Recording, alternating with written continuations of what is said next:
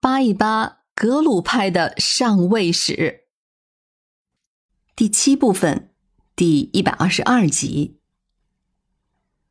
咱们这个主题是介绍格鲁派的发展史，而作为格鲁派的领袖达赖喇嘛，当然一直就是主角儿。所以前面围绕着几世的达赖喇嘛，反复的展开叙述。期间经过清廷上百年的摸索。终于制定并且实施了摄政加驻藏大臣加达赖喇嘛的这个体制，所以西藏的局面便渐渐的安稳了。这个时候，我们的讲述就可以先抽出来，也是时候把班禅当一回主角了。此时是六世班禅的时代，也正是因为这个六世班禅，闹出了西藏惊天的动静。所以，接下来的历史，咱们就围绕着六世班禅展开。前面我们讲了一集关于五世班禅的，朝廷册封了五世班禅，又为他单独划出了一个厚葬的特区。显然，这些都是政治考量。等到五世班禅圆寂以后，围绕着六世班禅，那也是故事多多。先来说说转世灵童的选任。五世班禅圆寂之后，婆罗奈就主持了灵童的挑选。当然，认定权是在七世达赖的手上，还是需要他来点头。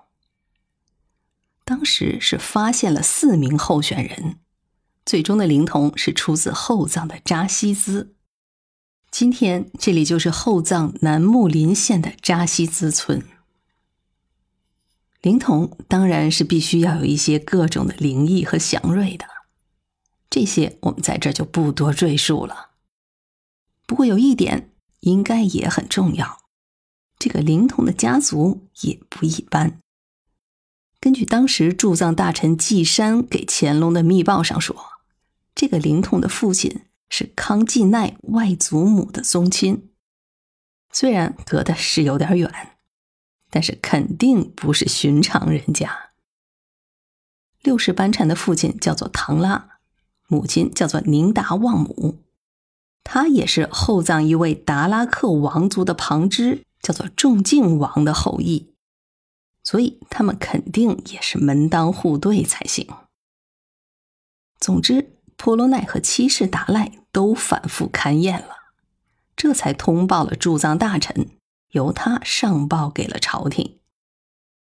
季山虽然在后来的朱尔木特纳木扎勒之乱中表现不佳，最后落得了个赐死的结果，但是在这个五世班禅的转世灵童的确认之上，他表现的倒是可圈可点。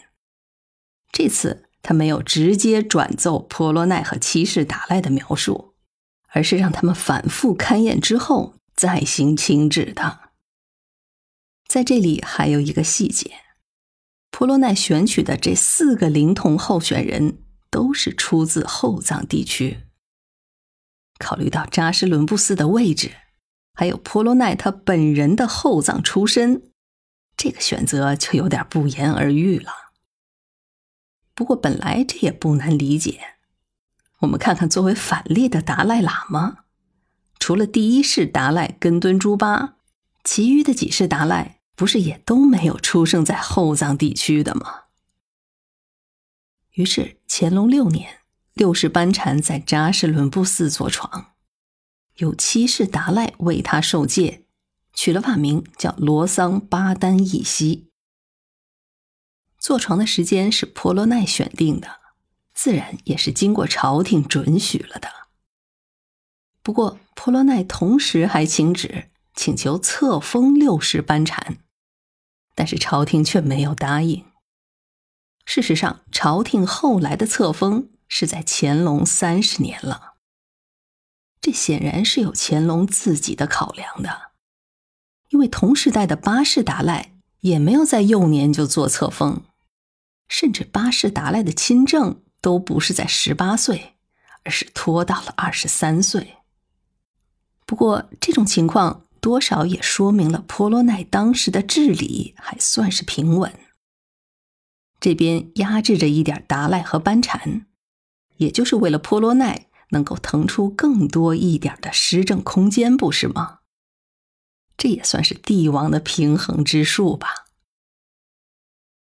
总之，六世班禅顺利的坐了床，开始了他自己的学业，一切都是按部就班的进行着。期间，在乾隆十四年。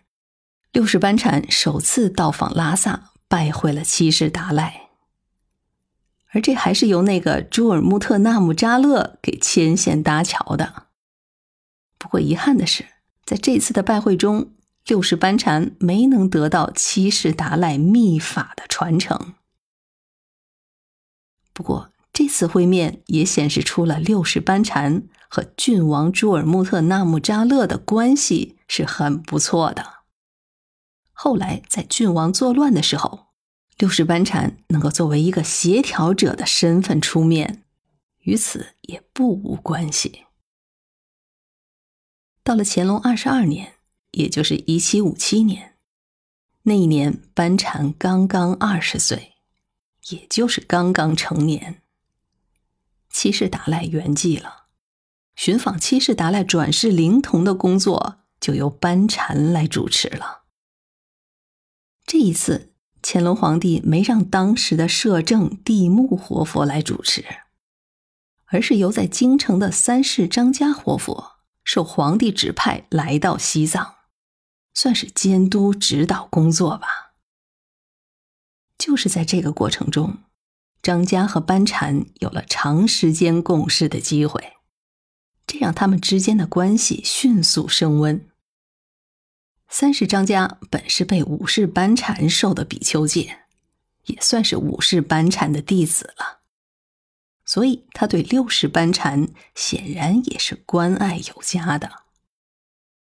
前面讲了，六世班禅否定了摄政和众嘎伦的意见，甚至也拒绝了张家的意见，最终还是张家活佛改了口，转而顺从了六世班禅的主张。七世达赖转世灵童，这才尘埃落地，